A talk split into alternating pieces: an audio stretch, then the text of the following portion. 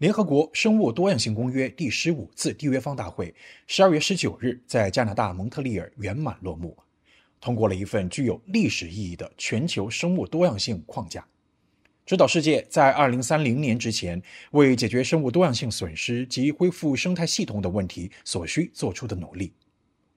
联合国秘书长古特雷斯称这份框架是人类与自然缔结的和平协定。请听联合国新闻黄丽玲的报道。通过。蒙特利尔当地时间十二月十九日凌晨三点，生物多样性大会主席、中国环境部部长黄润秋敲锤宣布，大会通过了成果文件，即昆明蒙特利尔全球生物多样性框架。这次大会原定于二零二零年五月在中国昆明举行。但由于新冠这种人畜共患疾病在全球引起的大流行，而推迟到今年十二月完成。承办城市也在第一阶段会议之后，从素有动植物王国之称的云南省省会昆明，转移到加拿大的法语区城市蒙特利尔。或许会成一波三折的事实，在某种程度上就在提醒人们：人们对于大自然的漠视以及生物多样性的丧失。将给人类带来何种后果？我们这是一个历史性的时刻。今天啊，我们漫长的旅程啊，即将结束。这段旅程涉及世界各地举行的多次会议。这段旅程中啊，我们的工作甚至在新冠肺炎疫情最严重的时候，也在向前推进。现在我们终于就要到了我们旅程的目的地了。我们通过了昆明蒙特利尔全球生物多样性框架和相关的监测框架。这份全球生物多样性框架是一百八十八个缔约国在蒙特利尔经过了两周密集的最后阶段谈判而达成的，旨在解决生物多样性丧失、恢复生态系统。和保护土著人民的相关权利等问题，其中包括了阻止和扭转自然损失的具体措施，要求到二零三零年保护地球上百分之三十的土地、沿海地区和海洋。目前仅有百分之十七的陆地和百分之八的海洋区域受到保护。同时，要恢复百分之三十退化的陆地和海洋生态系统。秘书长古特雷斯十九日当天在纽约总部举行的年终记者会上，对框架的通过表示欢迎。We are finally starting to forge a peace pact with nature.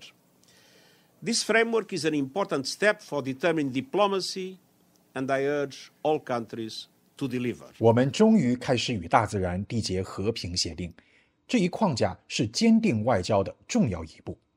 我敦促所有国家兑现承诺。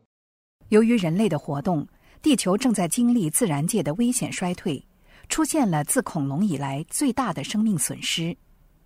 目前，上百万种动植物面临灭绝的威胁，其中许多将在几十年内灭绝。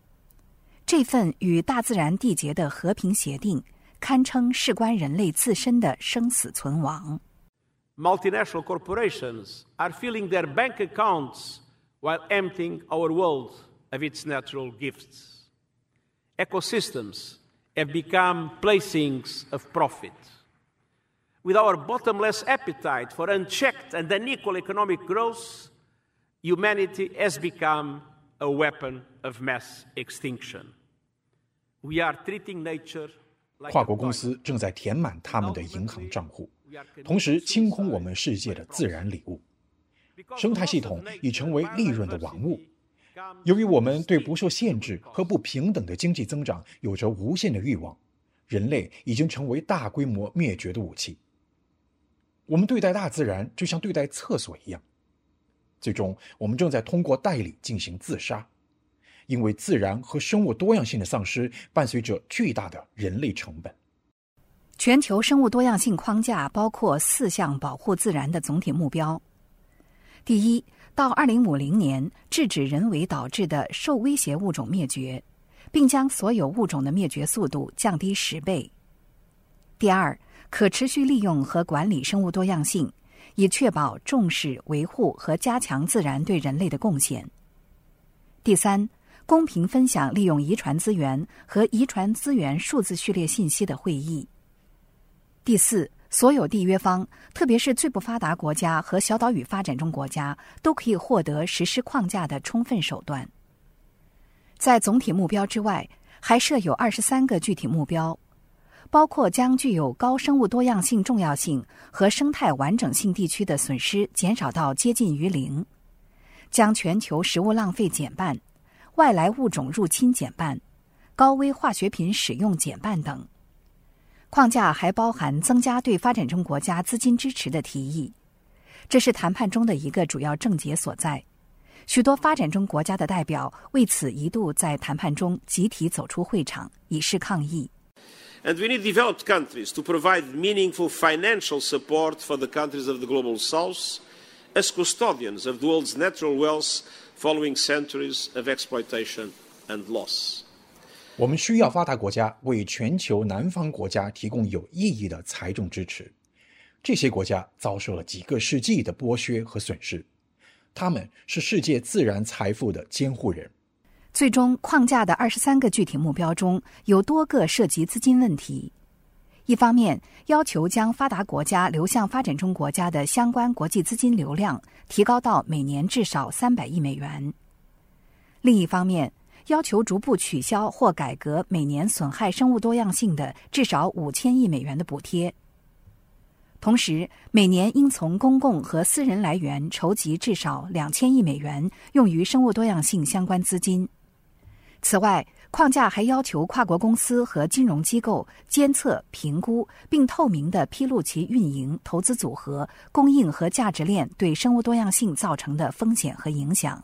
Climate action and protection of biodiversity are two sides of the same coin, and we need tough regulatory frameworks and disclosure measures that end greenwashing and hold the private sector accountable.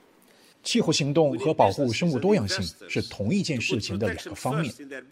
我们需要严格的监管框架和披露措施，以结束漂绿行为，并让私营部门承担责任。我们需要企业和投资者将自然保护放在商业计划的首位，并在其供应链的每个环节投资于可持续的生产和开采方法。尽管在昆明蒙特利尔全球生物多样性框架通过的同时，还通过了监督其执行情况的监测框架。然而，作为一份国际商定的文书，框架并没有法律约束力。其落实与执行在于生物多样性公约一百八十八个缔约国的自愿行动。此外，世界头号经济强国美国并没有加入公约。不过，美国作为观察员参加了这次大会。十二年前的二零一零年。在日本爱知县举行的第十届生物多样性大会上，缔约国为全球到二零二零年的保护自然行动通过了二零一一至二零二零年生物多样性战略计划和爱知生物多样性目标。然而，联合国去年的一份进展报告显示，这些目标几乎均未实现。秘书长古特雷斯希望这一记录不会再重演。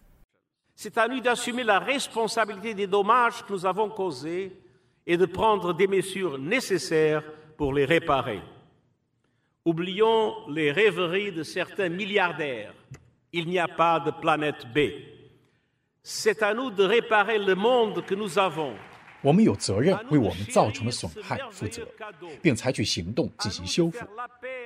撇开亿万富翁的幻想不谈，并不存在另一个地球。